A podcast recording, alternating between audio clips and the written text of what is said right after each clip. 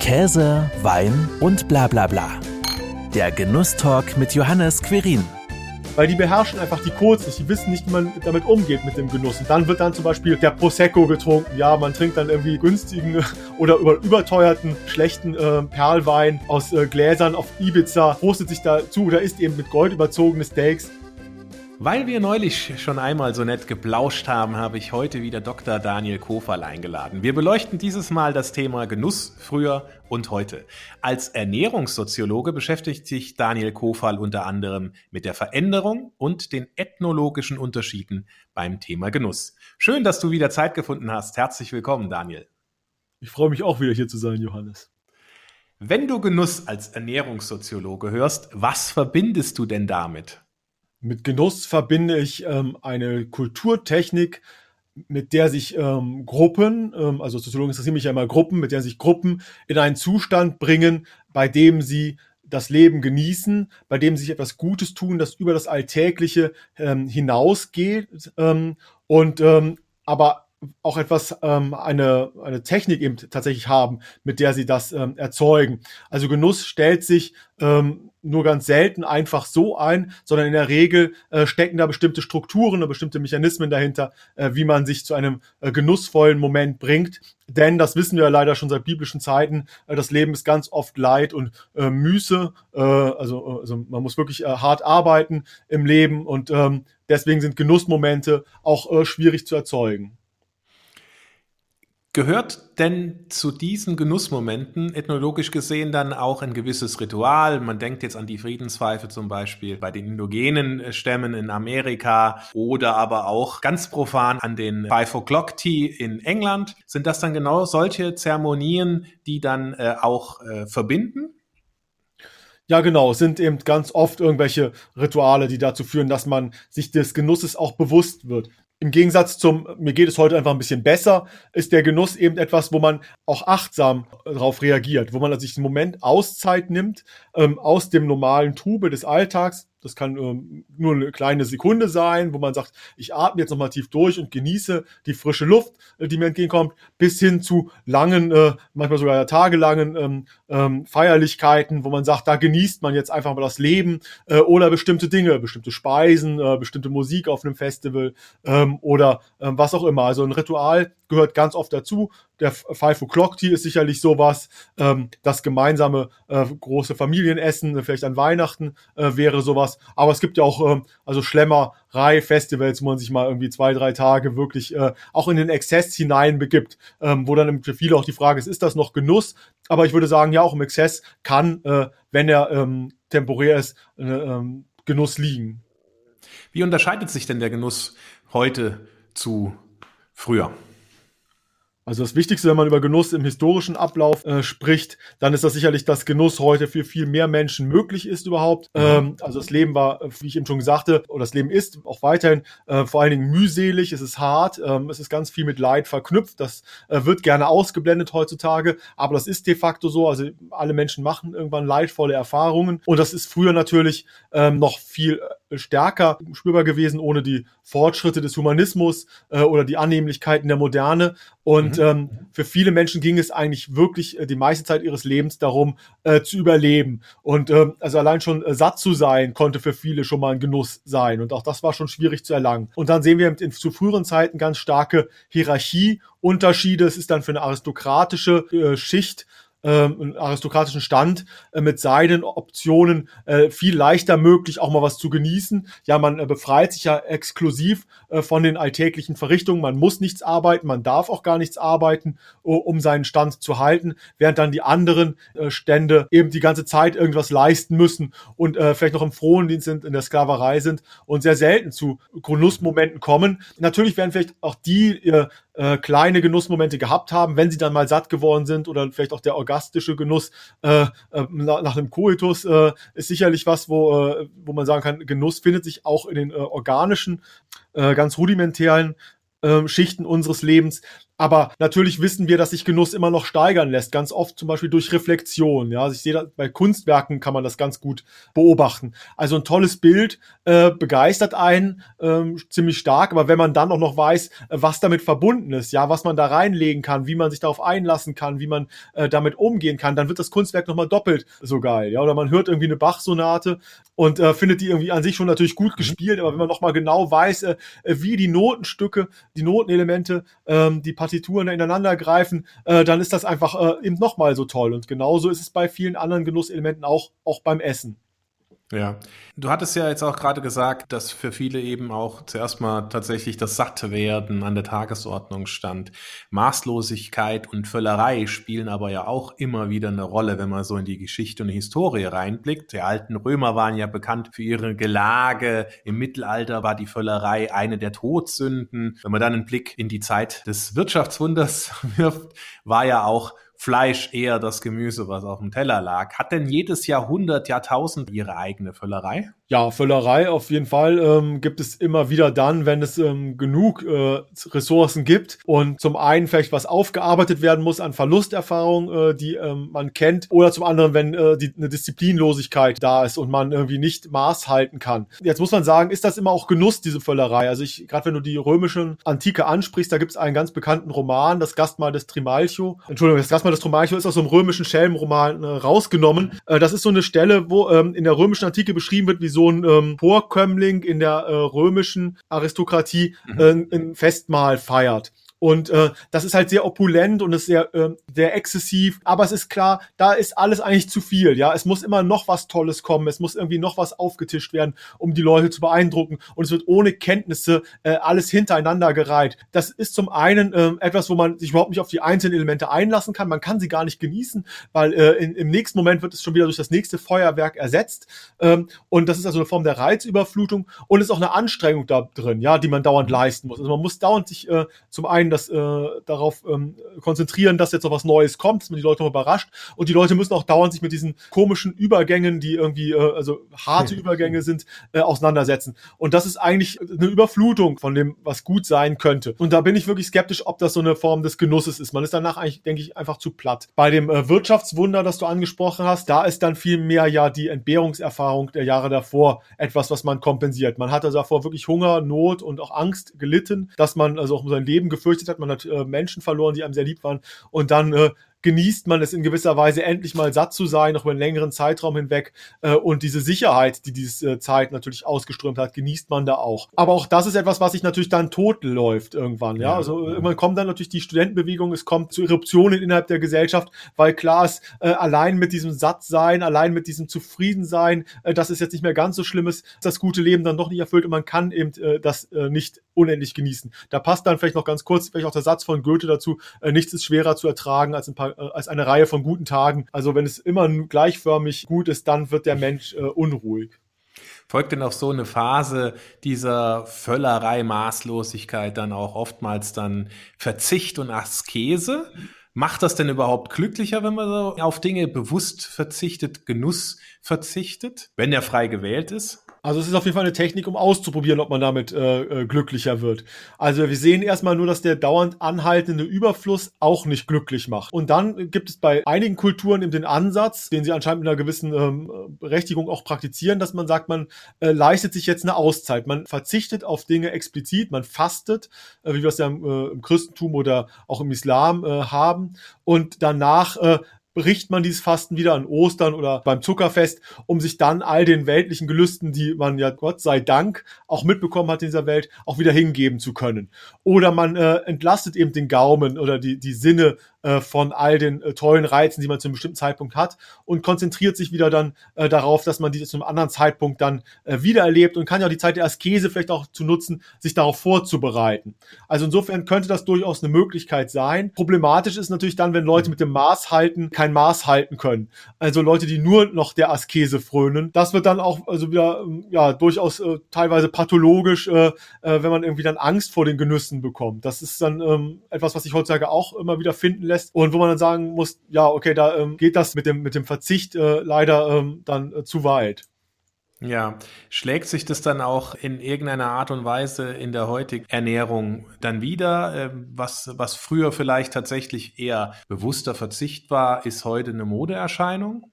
Also man kann vor allen Dingen sagen, dass aus anderen Gründen äh, verzichtet wurde. Also erstmal, früher wurde ganz oft ja aus Umweltzwang verzichtet. Also man hatte eben, äh, wenn wir historisch wirklich zurückgehen, nicht die Lagerungstechniken, um äh, gute Speisen lange äh, haltbar zu machen. Es gab Dürreperioden immer wieder und dann gab es auch die Kriege obendrauf, aber allein, äh, selbst wenn es in friedlichen Zeiten war, es nicht möglich, dauerhaft genügend und ausreichend äh, Lebensmittel für alle zu haben oder das mhm. von, von anderen Dingen, die das Leben angenehm machten. Also es, der Verzicht war erstmal äh, äh, konstitutiv für die Lebensform und deswegen haben wir dann auch diese Hochfeste, ja, also die Zeiten, die auch ganz oft so liegen, äh, dass äh, man da noch irgendwie von Ernten, die gerade stattgefunden haben, äh, irgendwas äh, verschlemmen kann und dann eben weiß, das würde sowieso nicht lange halten und jetzt gönnen wir uns eben zu einem bestimmten Zeitpunkt einen Exzess, weil danach tritt wieder eine Phase, eine Periode der Enthaltsamkeit ein, der entzwungenen Enthaltsamkeit. Dann gibt es ähm, aber natürlich auch das religiöse Fasten, wo man sagt, man konzentriert sich auf basale Dinge, man versucht auch eine spirituelle Ebene äh, zu erreichen äh, durch den Verzicht. Ähm, man versucht sich mal auf das Geistige, auf das Seelische zu konzentrieren, weg von den, äh, von den weltlichen, materiellen Genüssen. Und heutzutage haben wir aber ganz oft den, den, den Fall, dass wir sehen, ähm, wir leben zwar in Zeiten, die sind äh, so gut wie nie zuvor in aller Regel, aber die bieten eben, das sagt dieser Begriff Überflussgesellschaft, äh, ja auch ein bisschen so mitschwingend, äh, ganz viele äh, Risiken, denen wir uns dann wieder ausgesetzt sind. Also nicht nur, dass wir es nicht mehr wertschätzen können, sondern ähm, wir essen vielleicht auch zu viel äh, von dem zu leckeren, was dann irgendwie unserer Gesundheit äh, nicht äh, zuträglich ist. Wir verlieren äh, den Blick dafür, was wirklich wertvoll ist. Wir ähm, werden dem auch überdrüssig und dann kann man eben durch eine Verzichtsphase nochmal wieder seinen, seinen Blick schärfen und wie, wie gesagt auch sich vorbereiten auf ähm, neue Genüsse. Und deswegen, also Verzicht und, äh, und Exzess sind eigentlich zwei Seiten einer Medaille, die äh, am besten funktionieren, wenn sie sich abwechseln. Ja, also beim, beim Verzicht im Endeffekt nochmal auf den Reset-Knopf drücken und alles auf Null setzen, um dann auch wieder bewusster bestimmte Dinge genießen zu können. Beeinflussen denn diese ganzen Trends in der Ernährung, die es ja heute gibt, äh, vegan, Paleo und so weiter, denn auch den Genuss in irgendeiner Art und Weise? Ja, also äh, auch da haben wir zwei, ähm, zwei äh, unterschiedliche ähm, Effekte, die die hervorrufen. Zum einen schaffen sie natürlich die Möglichkeit, dass man auf ganz unterschiedliche Art und Weise genießen kann. Ähm, also Menschen sind ähm, zwar, auch wenn wir es in der Individualität annehmen, in der Individualisierungsgesellschaft ähm, nicht äh, jeder total speziell, sondern man kann sehen, dass bestimmte Menschentypen, Gruppen äh, zu bestimmten Genüssen eher hin äh, neigen als andere. Und dann ist es ja schön zu sehen, dass man äh, eben diese Gruppen auch findet. Wenn man zum Beispiel ja. aber als Einzelner in, einem, in einer Herkunftsgruppe zum Beispiel eher isoliert ist. Also ich merke auf einmal, dass Menschen äh, am, am, am anderen Ende der Welt durch das Internet merke ich, dass die da ähnliche Bedürfnisse haben wie ich und kann mich mit denen auch vergemeinschaften, während ich früher vielleicht isoliert gewesen bin. Und merke auch, dass dann eben über diese Kommunikation, über die Möglichkeiten der neuen Massenmedien, der Massenkommunikation eben doch diese Ernährungskulturen vorangetrieben werden. Das beste Beispiel, finde ich, ist der Vegetarismus. Wir erinnern uns an die furchtbaren ähm, Bio- und äh, vegan äh, äh, Esskulturen auch noch der 1980er Jahre, der frühen 1990er Jahre. Wiglaf Drost, der hat da mal ähm, einen ganz schönen äh, Text zugeschrieben äh, über das äh, Gefühl, wenn man einen äh, Bioladen, einen Reformladen betritt in den 80er Jahren und sich immer wieder Sünder vorkommt, ja, der immer schief angeguckt wird und äh, wogegen irgendwie selbst die, die Zeugen Jehovas noch äh, hedonistische Lebensfreude verströmen würden. So war es auch äh, tatsächlich, aber wir sehen, dass die vegetarische und auch die Bio-Esskultur in den letzten 20 Jahren so extrem äh, äh, sich fortentwickelt hat. Da gibt es also wirklich eine Vielfalt an, an schmackhaften Gerichten auch und die den Leuten es auch leichter machen zu sagen, ich verzichte mal auf Fleisch, ich verzichte auf tierische Produkte, weil die Alternativen einfach auch sehr schmackhaft geworden sind und eben nicht mehr immer mit diesem moralischen Zeigefinger daherkommen, sondern zum Beispiel mit den Kochbüchern von Katharina Seiser äh, aus Österreich. Also ganz tolle äh, Alltagsgerichte äh, zeigen, äh, die einfach eine, eine Ergänzung äh, für den, für den schmackhaften Speiseplan darstellen. Also insofern ist das gut, dass es diese Vielfalt an Esskulturen äh, gibt und dass die zugänglicher geworden sind. Und für manche ist es allerdings auch eine Überforderung, äh, kann man äh, sagen. Die haben das Gefühl, so sie wissen gar nicht mehr, äh, was das Richtige ist, was das Gute ist und ähm, vor allen Dingen, das ist das Problem bei vielen Esskulturen, dass da ja der Verzicht auf bestimmte Dinge immer mit reingeschrieben wird. Und wenn man sich zu sehr immer darauf konzentriert, was diese Esskulturen ablehnen, auf deren Tabus, dann hat man das Gefühl, äh, man muss eigentlich alles tabuisieren, man darf eigentlich gar nichts mehr essen und manövriert sich dann auch in, entweder in so eine äh, Orthorexia nervosa, in so eine hysterische Art und Weise, sich mit gesunder Ernährung zu beschäftigen, die mhm. dazu führt, dass man sich auf eine ungesunde Art und Weise gesund ernährt, äh, oder auch in die Essstörung, die Anorexie, äh, dass man dann gar nichts mehr isst. Also bei all diesen Esskulturen, auch wenn sie natürlich immer irgendwas ausgrenzen, jede Esskultur hat ein Tabu mit drin, das ist ja gar keine Frage, macht es mehr Sinn, sich darauf zu konzentrieren, was wollen die denn eigentlich essen? Also beim Vegetarischen, beim Veganen, was bringen die denn für tolle Gerichte hervor? Und nicht darauf zu konzentrieren, sie ver äh, verbieten uns Fleisch oder tierische Produkte zu essen. Und auch bei den anderen Esskulturen ist das das Gleiche und dass man dann darüber mehr gewinnt, als wenn man sich über die Verbote, über die Negationsseite äh, an Esskulturen äh, annähert. Ist das auch ein Statussymbol, wie ich genieße? Ja, auf jeden Fall, weil ähm, diese, also bestimmte Esskulturen äh, werden eben in, ähm, in Kreisen vor allen Dingen kommuniziert, äh, die man der sozioökonomisch stärkeren äh, Schicht zurechnet. Und das Interessante ist aber, äh, dass es sich zunächst mal wirklich um Kommunikationsphänomene handelt. Es handelt sich um Bekenntnisrituale. Man weiß, dass Leute sagen, man sollte das so machen, man muss das eigentlich so machen. Unabhängig davon, ob sie es dann wirklich so machen. Also gerade mit dem äh, vegetarischen, mit dem Bio-Verzehr, äh, natürlich findet man das in, äh, überall wieder in den, ähm, in den äh, Literaturen, in den Medienformaten, die äh, sozioökonomisch starke Schichten ansprechen. Aber äh, der Absatz dieser äh, Produkte äh, lässt eigentlich darauf schließen, dass es nicht ähm, äh, so verbreitet ist, wie es das medial äh, suggeriert.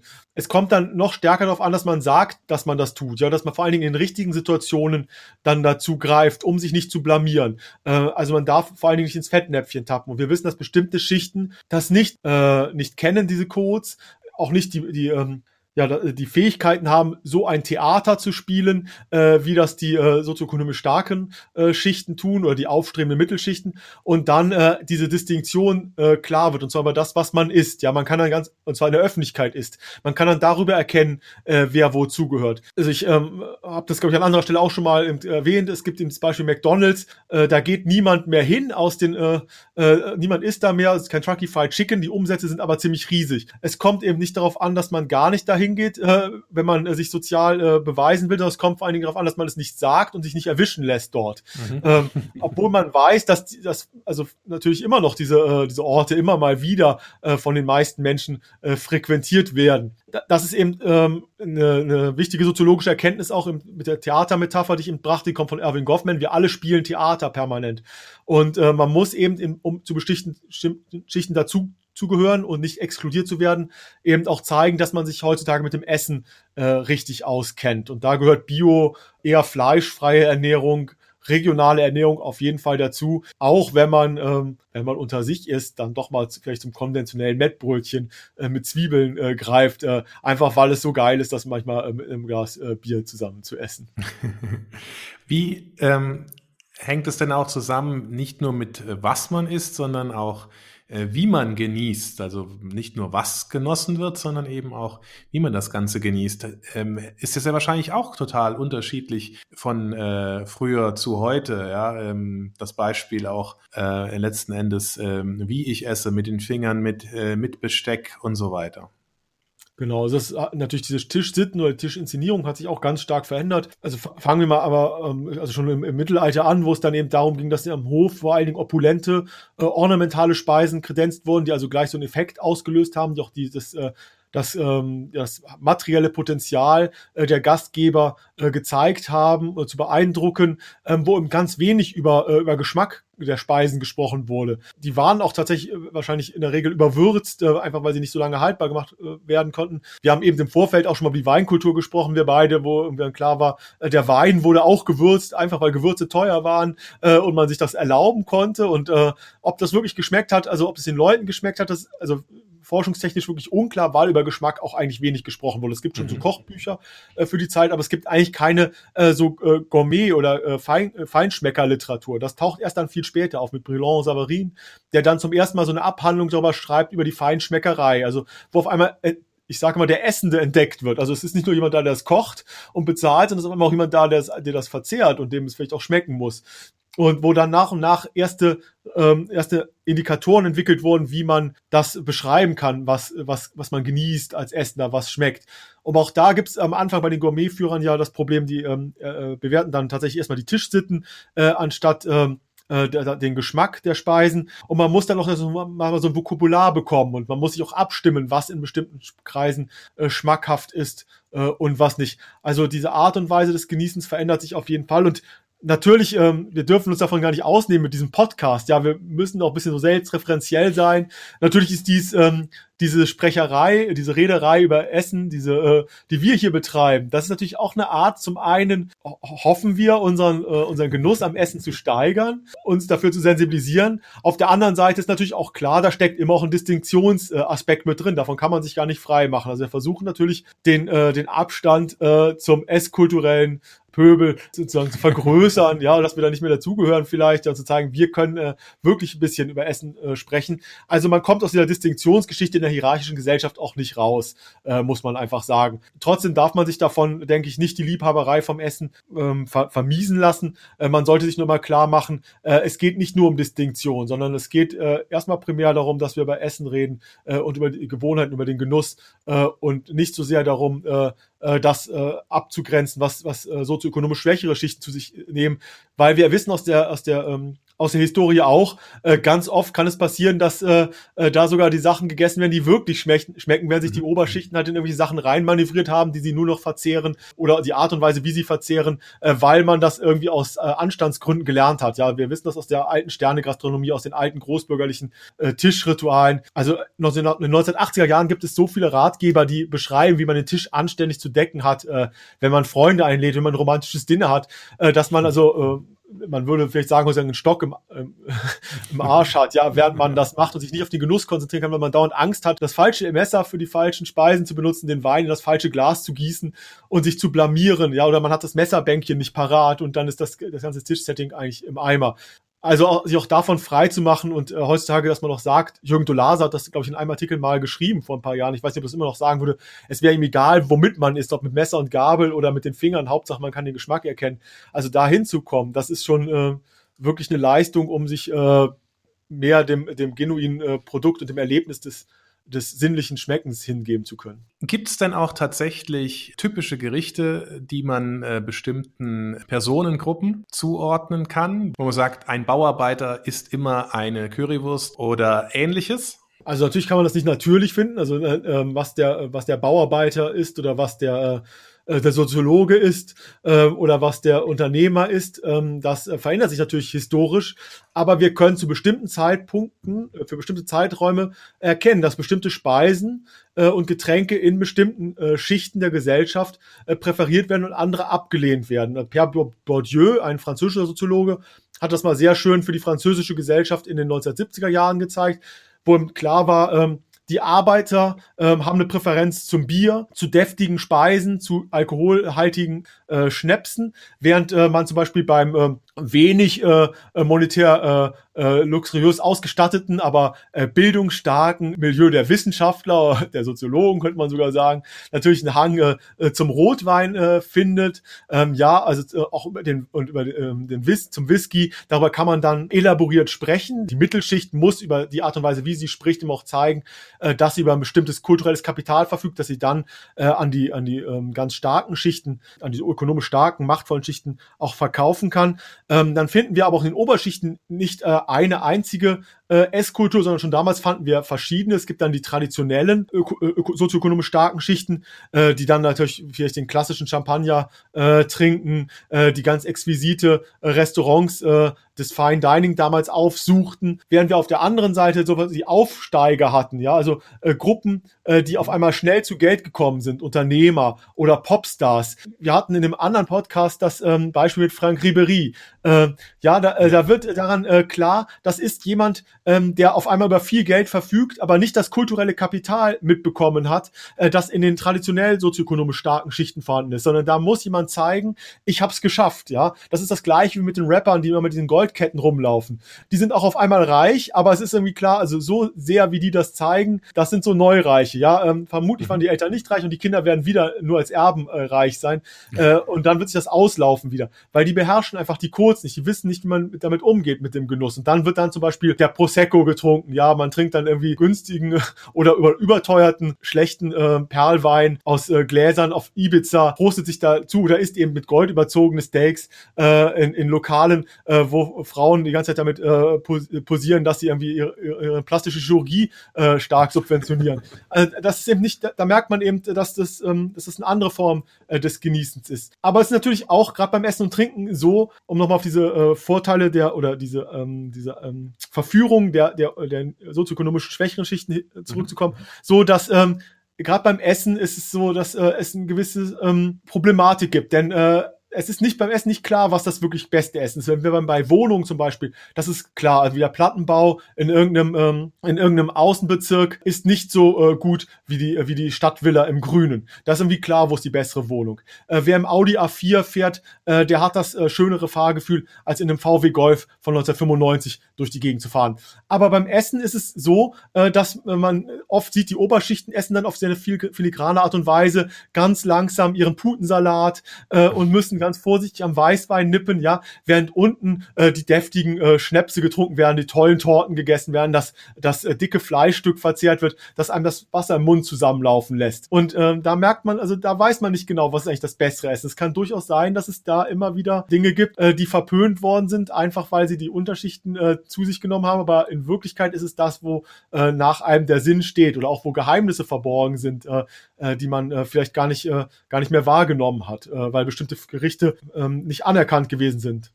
Solche Verhaltensmuster oder Muster allgemein, wenn es ums Genießen und Genuss geht, sind die denn auch wiederkehrend? Hast du da entsprechend auch einen Blick darauf? Sind Dinge, die es früher schon mal gab, kommen die nach einer gewissen Zeit eben auch wieder? Wie wir es ja auch quasi mit der Maßlosigkeit und Völlerei nach den äh, mageren Jahren hatten? Also was wir schon zum Beispiel sehen können, ist ja diese äh, Entwicklung in Bezug auf äh, in Bezug auf die Faszination für technologisch veränderte Produkte. Also ähm, wir sehen erst eine Phase, in der die Menschheit darauf angewiesen ist, das zu essen, was ihr die äh, Natur bietet, was sie da der abbringen kann. Also quasi nur natürliche Produkte. Äh, dann sehen wir, dass es erste Momente gibt, wo man das variieren kann, verändern kann. Und da kommt es zu den ersten Speisegesetzen im Mittelalter wieder, wo die Aristokratie dann äh, äh, die hochgezüchteten Vögel äh, verzehren äh, darf, ähm, wo sie das Weißbrot isst, äh, die, die Kuchen isst, die man erfunden hat. Unter anderem, während der Bauernschaft Vollkorn zugewiesen wird, Haferschleim, all diese äh, äh, Feldfrüchte, wo wir heutzutage ja sagen würden, tatsächlich, es hat sich eine Umkehr wieder stattgefunden. Ja, also heute, das, was die, was die äh, Aristokratie damals gegessen hat, steht heute ganz oft in Verruf und was die Bauernschaft gegessen hat, da versucht man heutzutage wieder äh, Weltkulturerbe Brot äh, drin zu sehen äh, oder man versucht eben äh, sich wieder an die schwierigen Geschmäcker von Innereien ranzuwagen, um zu sagen, from nose to tail, wer was auf sich hält, der isst eben nicht nur die, die Brust äh, oder die Hüfte vom, vom Tier, sondern versucht auch die anderen Dinge äh, schmackhaft zu finden. Und dann sehen wir, nachdem es äh, diese Art gegeben hat, sehen wir wieder, dass es zum Beispiel eine ähm, große Faszination für technologische Verfahren erstmal gibt. Ja, also auf einmal werden, äh, gibt es äh, Dinge, die haltbar gemacht werden, äh, Tütensuppen, äh, Brühwürfel. Das ist natürlich erstmal was, es ist neu, es ist faszinierend, was da stattfindet. Haushalte, Hausfrauen äh, äh, steigen darauf um. Und dann findet eigentlich im Laufe der Zeit immer wieder dieser Wechsel statt zwischen äh, traditioneller Eskus, die sagt, wir wollen irgendwie das Ganze zurückdrängen, diese industriellen Methoden, und Nouvelle Cuisine, die sagt, ja, wir suchen auch nach neuen äh, Dingen. Ja, wir versuchen mit Mikrowelle zu kochen. Nein, die Mikrowelle ist schlecht. Wir versuchen irgendwie ähm, Molekulargastronomie zu betreiben. Nein, wir sind jetzt eher für Slow Food. Also äh, jetzt natürlich auch wieder ganz stark diese handwerkliche Komponente in den Vordergrund zu stellen, während äh, im Background äh, schon wieder Entwicklungen laufen, äh, dass man versucht mit äh, neuen äh, Hightech-Methoden neue Geschmäcker äh, zu entwickeln, dass man guckt, wie kann man vielleicht auch mit irgendwelchen weiteren äh, Stimulantien den Genuss äh, steigern. Ja, das ist sehr, sehr spannend. Bevor wir jetzt einfach mal auch noch einen Blick in die Zukunft werfen, würde ich sagen, legen wir mal einen Blick in den äh, Wein im Glas. Und zwar haben wir heute einen Cabanero. Das ist eine Cuvée ähm, aus verschiedenen äh, Cabernet-Sorten. Äh, kommt aus Württemberg und äh, ist äh, meiner Ansicht nach sehr zukömmlich. Zum Wohl. Zum Wohl. Weil zu einem Genusstalk ne, gehört auch einfach immer wieder das Genießen dazu. Deswegen muss man auch immer mal ein Stückchen Wein oder ein Stückchen Käse dazu essen. Ansonsten ist das Ganze ja doch etwas trocken. Ja? Auf jeden Fall. Also ich finde, äh, das ist etwas, wo man sich mit der Materie äh, auch konkret äh, empirisch beschäftigen muss, um den wirklichen Zugang zu finden. Ja, ähm, wie wird es denn wohl in Zukunft sein? Ähm, wohin geht denn da die Reise beim Genuss? Beschäftigt ihr euch als Ernährungssoziologen da auch so ein bisschen mit Zukunftsforschung? Betrachtet, äh, was gibt's für neue Strömungen, was könnte kommen? Beispiel ist ja auch 3D-Druck vom Fleisch bis hin zu alternativen Ernährungs-, äh, Lebensmitteln, äh, die Fleischersatz sein könnten und ähnliches? Ja, also ähm, der 3D-Druck von äh, Fleisch, äh, zumindest die, ähm, die ähm, Herstellung von In-vitro-Fleisch, also aus der Petrischale gezüchteten Fleisch, ohne ähm, wirklich, ähm, also vorher Tiere ähm, gehalten haben zu müssen und sie zu schlachten. Das kommt auf jeden Fall. Ähm, da ist noch die Frage natürlich, ähm, wie wird es mit dem Geschmack sein? Ähm, was ich ähm, so also wahrnehme, ist, dass es sich um ein bislang durchschnittlich äh, äh, ordentliches Stück Fleisch handelt ähm, vergleichbar ähm, mit dem, was man so an Buletten in Hamburgern findet.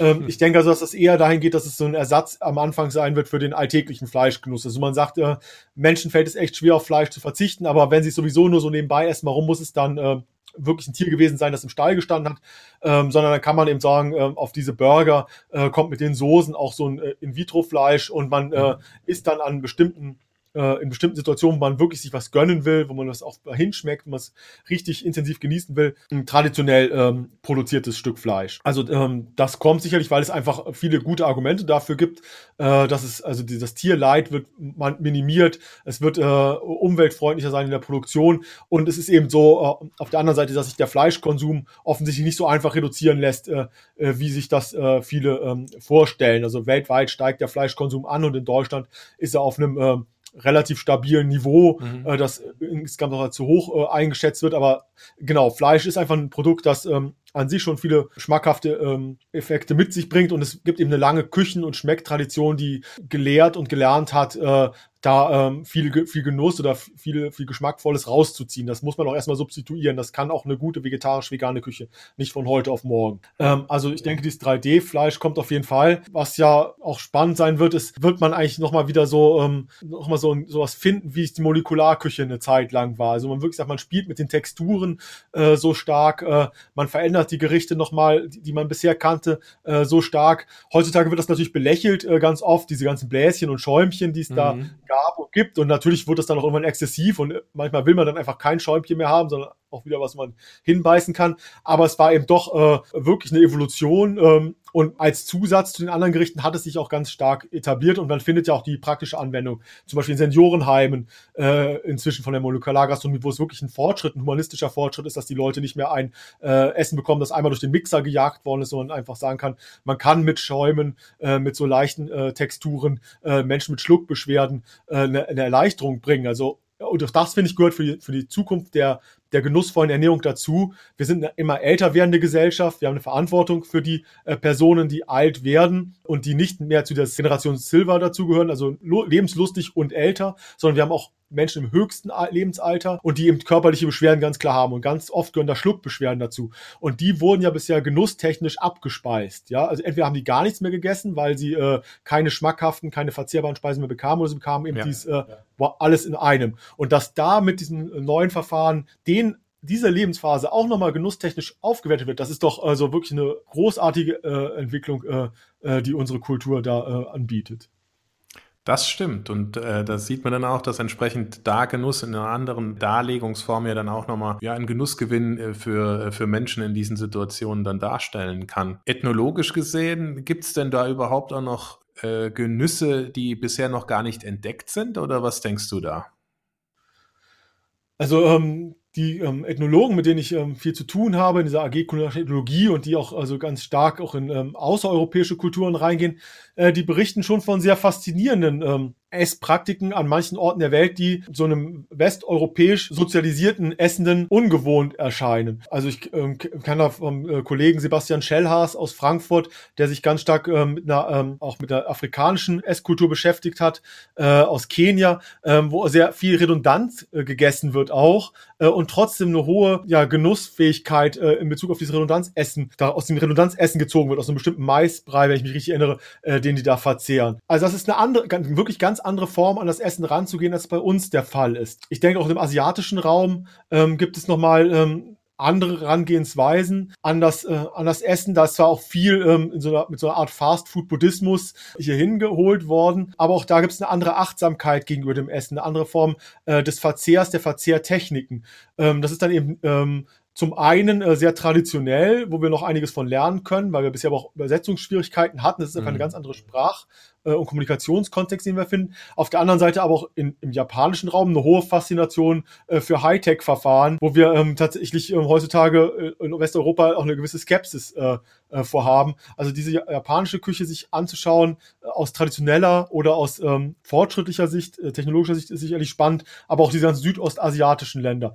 Ähm, also wir finden da schon immer noch viele ähm, ähm, Esskulturen, ähm, die anders sind an anderen Orten der Welt, an außereuropäischen Orten.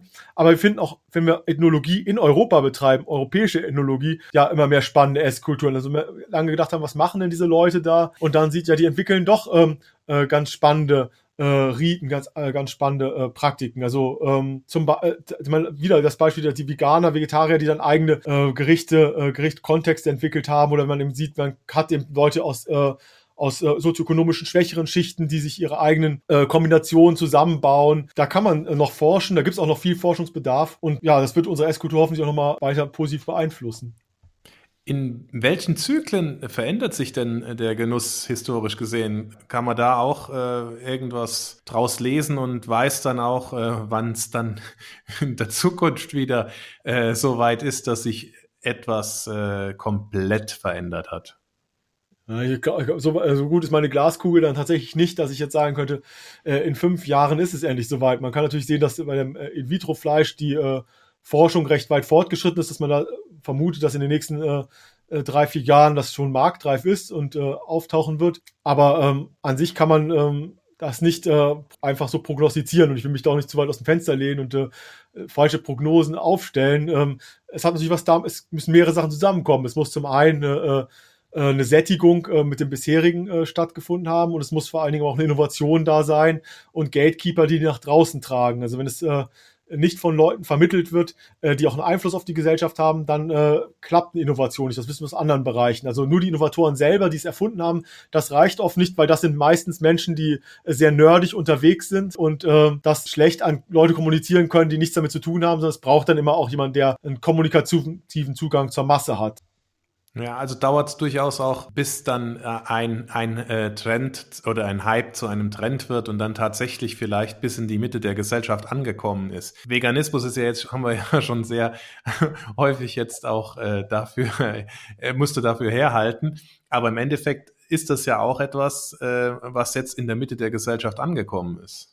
Genau, es ist alles nicht mehr so stigmatisiert und es wird eben äh, als etwas ähm, angesehen, was man bedient und was, wo man, wo man sich auch für entscheiden kann. Also ähm, es ist jetzt eben noch kein, also Veganismus schon mal gar nicht, also das Vegetarische schon eher, also man sagt, man macht schon mal Fleischverzicht. Äh, das ist etwas, was man äh, inzwischen ähm, gut äh, äußern kann und sagen kann, ich, auch wenn man kein Fleisch essen will an bestimmten Tagen, kann man das sagen. Veganismus ist wirklich ein minimaler Trend, dass Leute auf gar keine, gar keine tierischen Produkte mehr zu sich nehmen. Ähm, das ist ähm, äh, eine minimale Gruppe, die das macht. Und da gibt's auch äh, wirklich guten Diskussionsbedarf, wie sinnvoll das ist, weil man auch unterscheiden muss äh, äh, zwischen den einzelnen Tierarten und ihren äh, Produktionen oder die, die der Mensch in Anspruch nimmt, äh, wie zum Beispiel ethisch problematisch das ist. Also es ist inzwischen klar, dass ein Rind und ein Schwein äh, nicht reine Biomasse ist, dass da ziemlich hohe kognitive und emotionale äh, Kompetenzen bei diesen äh, Lebewesen vorhanden sind, als man das vielleicht noch vor 100 Jahren ja, hinnahm oder abstritt, äh, gegebenenfalls auch, weil man einfach auch das, äh, das nicht im Blick hatte. Wenn man aber zum Beispiel sagt, Insekten essen, ja, also eine Heuschrecke, äh, Mehlwürmer, das ist einfach nicht dasselbe kognitive, emotionale Level, mit dem wir es da zu tun haben. Und das ist natürlich auch ein tierisches Produkt, das vielleicht auch äh, auf den Speiseplan auch in Westeuropa äh, kehren wird. Da gibt es ja auch interessante Kochansätze äh, und auch immer mehr Geschmacksbeschreibungen davon, wie man das gut zubereitet und gut schmeckt, in welchen Settings. Ja, da muss man dann auch abwägen, also wie radikal man die, die Sachen auch sehen will. Mhm. Ist denn beim Genuss denn manchmal weniger mehr? Ja, wenn es um den Genuss geht, äh, kann auch, also ich, ich bin niemand, der sagt, äh, ich bin mit einem, äh, mit einem, mit so einem kleinen äh, Häppchen zufrieden und äh, ich will dann gar nicht mehr. Ich, äh, um das ganz klarzustellen, also wenn ich eine Torte esse, dann freue ich mich darüber, wenn mir jemand eine zwei, ein zweites Stück aufnötigt. Ähm, insofern, manchmal ist mehr auch mehr, aber manchmal ist auch weniger mehr. Also es gibt Situationen, in denen äh, kann man dann auch sagen, ich habe jetzt schon eine Zeit lang gefastet oder Verzicht geübt und äh, äh, gönne mir jetzt mal ein bisschen was, äh, um das sehr intensiv äh, rauszuschmecken und dann vielleicht auch, äh, um nicht äh, mich davon zu überfressen oder andere äh, Übersättigung davon zu haben. Dann ist äh, weniger sicherlich mehr. Und auch wenn wir natürlich ja, Gewissensprobleme vielleicht auch mit reinbekommen. Ja, das ist heutzutage auch gar, gar nicht so unrelevant, dass man bei bestimmten Dingen eben sagen muss, ja, wir sind alles kleine Sünderlein, das ist schon klar, äh, aber man muss ja auch nicht äh, der, äh, der Oberteufel vom Dienst sein, der, der ganz rücksichtslos äh, gegen alles äh, äh, vorgeht. Also dann ist manchmal weniger auch mehr, weil man es dann noch mit, mit besserem Gewissen genießen kann. Und beim Würzen natürlich auch, oder wenn man so Produkte hat, also man muss nicht äh, nur weil man es hat, äh, ein Kilo Safran irgendwo reinkippen. Es ist dann klar inzwischen, glaube ich, dass man mit ein bisschen äh, von manchen Gewürzen besser fährt als mit äh, der Überwürzung also ihr habt auch bewusst nochmal diese Frage gestellt, weil wenn man jetzt auch nochmal so einen Blick äh, auf die Gesellschaft wirft und dann auch die Entwicklung, ja, äh, zum Beispiel In-vitro-Fleisch äh, als Fleischersatz und ähnliches. Es geht ja auch beim ähm, Genuss mittlerweile in der Gesellschaft darum, dass immer alles verfügbar ist. Ja, äh, Beispiel der Sonntagsbraten früher war was sehr Wichtiges. Du hast es auch gerade gesagt, das habe ich mir dann gegönnt oder das hat man sich dann gegönnt. War natürlich auch entsprechend teurer. Wie entwickelt sich denn dann auch so eine Gesellschaft äh, in Zukunft, ähm, wenn man da an neue Trends oder beziehungsweise neue ähm, Entwicklungen äh, im, im Bereich äh, der Ernährung draufschaut, dauert das lange, bis dann das tatsächlich auch sich akzeptiert und auch letzten Endes gelernt ist. Weil, weil das, was wir ja an Ernährung ähm, im, im, im, äh, im Allgemeinen durchführen, ist ja auch alles gelernt. Ja, das habe ich gelernt bei meinen Eltern, bei meinen Großeltern etc. Und wie lange dauert das dann, bis dann so etwas dann sich auch letzten Endes in der Gesellschaft dann äh, fortpflanzt und, und weiterentwickelt. Also unsere Gesellschaft hat ja, ähm, also unsere Weltgesellschaft hat äh, natürlich ähm, unterschiedliche ähm, äh, Schwierigkeiten, denen sie sich ausgesetzt sieht, wenn sie sagt, wir wollen da eine einheitliche Regelung raus, ra rausbilden. Ich meine, du hast jetzt gerade, also, was mit so eingestiegen bist, war ja der Punkt, so alles ist immer verfügbar, woraus man ja dann so ein bisschen die Frage ableiten kann, ist das eigentlich gut, dass immer alles äh, verfügbar ist, auch mit welchen Resonanzeffekten das hat. Ähm, und jetzt sehen wir natürlich, dass wir eine Gesellschaft haben, in der sehr viel Wert auf Individualismus gelegt wird. Ähm, das ist ja sicherlich erstmal per se ähm, auch nicht schlecht, dass wir sagen, also der Mensch mit seinen Bedürfnissen ist schon interessant und sollte die auch äh, äußern können. Aber wenn wir sagen, wir haben so einen starken Individualismus, dann ist natürlich die Frage, können wir uns darauf koordinieren, dass wir sagen, zu bestimmten zum Beispiel Zeitraum, in bestimmten Zeiträumen wollen wir nur diese saisonalen Produkte haben und zu bestimmten Zeiträumen äh, was anderes. Ähm, da steht dann, äh, ich kann die Frage nicht letztlich beantworten, aber die Frage steht ja dann relativ schnell im äh, Zentrum. Sind die Bedürfnisse des anderen eigentlich immer die falschen Bedürfnisse? Also meine sind richtig, aber die des anderen sind immer die falschen. Weil wir kommen ja vom Essen auf Reisen, auf Autos und so weiter. Also wir kommen dann in diese Verbotsdebatte rein. Und wer verbietet eigentlich wem was äh, an gutem Leben? Da, also da müsste man eben gucken, schafft man es irgendwie so eine Einheit äh, in, äh, wieder herzustellen, so als, als gesellschaftliche Gruppe. Schafft, also ich bin sehr skeptisch, wenn man so sagt, man schafft es als Weltgesellschaft, äh, äh, kann man es in kleineren Einheiten äh, denn wieder schaffen. Ähm, dann ist man ganz schnell bei der Frage, also was Regionen, Nationen und so weiter, wo, wo äh, sind diese, wo, wo endet diese Gruppe, wo beginnt sie? Man kann aber, ich bin also gar kein Feind davon zu sagen, man kann auch mal gucken, mit diesen, äh, mit diesen Gebilden zu experimentieren, gedanklich. Und zu gucken, kriegt man da irgendwie auch durch die Region, in der man sich befindet, äh, durch, den, durch den Raum irgendeine äh, eine, eine, eine Idee hin, der man folgt. Bei der Saisonalität oder auch bei der Regionalität kommt natürlich auch noch ein anderer Punkt dazu. Wir hatten jetzt über sehr lange Zeiträume hinweg eine Faszination für das Entfernteste. Ähm, wir haben also immer geguckt, was ist am Horizont, was ist am anderen Ende der Welt. Wir haben die Geheimnisse in Südostasien vermutet oder in Südamerika, also wir auch Westeuropäer, äh, die anderen vermuten die äh, Geheimnisse in, in Zentraleuropa. Also man guckt irgendwie immer, was weit weg ist. Die Superfoods kommen aus Mexiko äh, oder sie kommen irgendwie aus, mhm. äh, aus Japan oder sowas. Inzwischen beginnt ja wieder sowas, dass man sagt, man will immer den Blick dafür schulen, was ist eigentlich direkt vor der, vor der eigenen Nase, wo man nie hingeguckt hat in, äh, in den letzten Jahrzehnten und was ist mhm. eigentlich in der, in der Nahwelt, was gibt es da für interessante Sachen. Und wenn man es schafft, diese Faszination zu erhöhen und zu sagen, ja, okay, vielleicht kann, kann Hirse äh, oder irgendwelche Lupinen die hier wachsen, diese Superfoods, die von wer weiß woher äh, importiert werden, genauso gut äh, äh, äh, äh substituieren oder sind äh, sogar vielleicht noch äh, äh, ergänzen, verbessern. Das ist genauso spannend. Äh, dann braucht man vielleicht diese, äh, diese, diesen globalen Handel in dem Ausmaß nicht. Auch da ist natürlich die Frage, wo, wie, wie schützt man sich davor, dass äh, Regionalität zum Kirchturm denken wird. Aber sicherlich ähm, das sind spannende Fragen, die wir gemeinsam äh, bearbeiten müssen, um mich hier elegant aus der Affäre zu ziehen äh, und die nicht der Soziologe in so einem Podcast abends äh, äh final lösen kann. Äh, zum Glück oder leider. Sehr wahrscheinlich leider. Vielen Dank trotzdem für deinen Blick auf äh, diese Fragen, lieber Daniel. Und herzlichen Dank, dass du dir wieder Zeit genommen hast für diesen Genusstalk. Ich danke dir für die Einladung und auch für den äh, guten Wein, auch diesmal wieder kredenzt. Das war Käse, Wein und bla bla bla. Der Genusstalk mit Johannes Quirin. Dir hat dieses Gespräch gefallen? Dann abonniere den Podcast, um keine neue Folge zu verpassen. Bis zum nächsten Mal.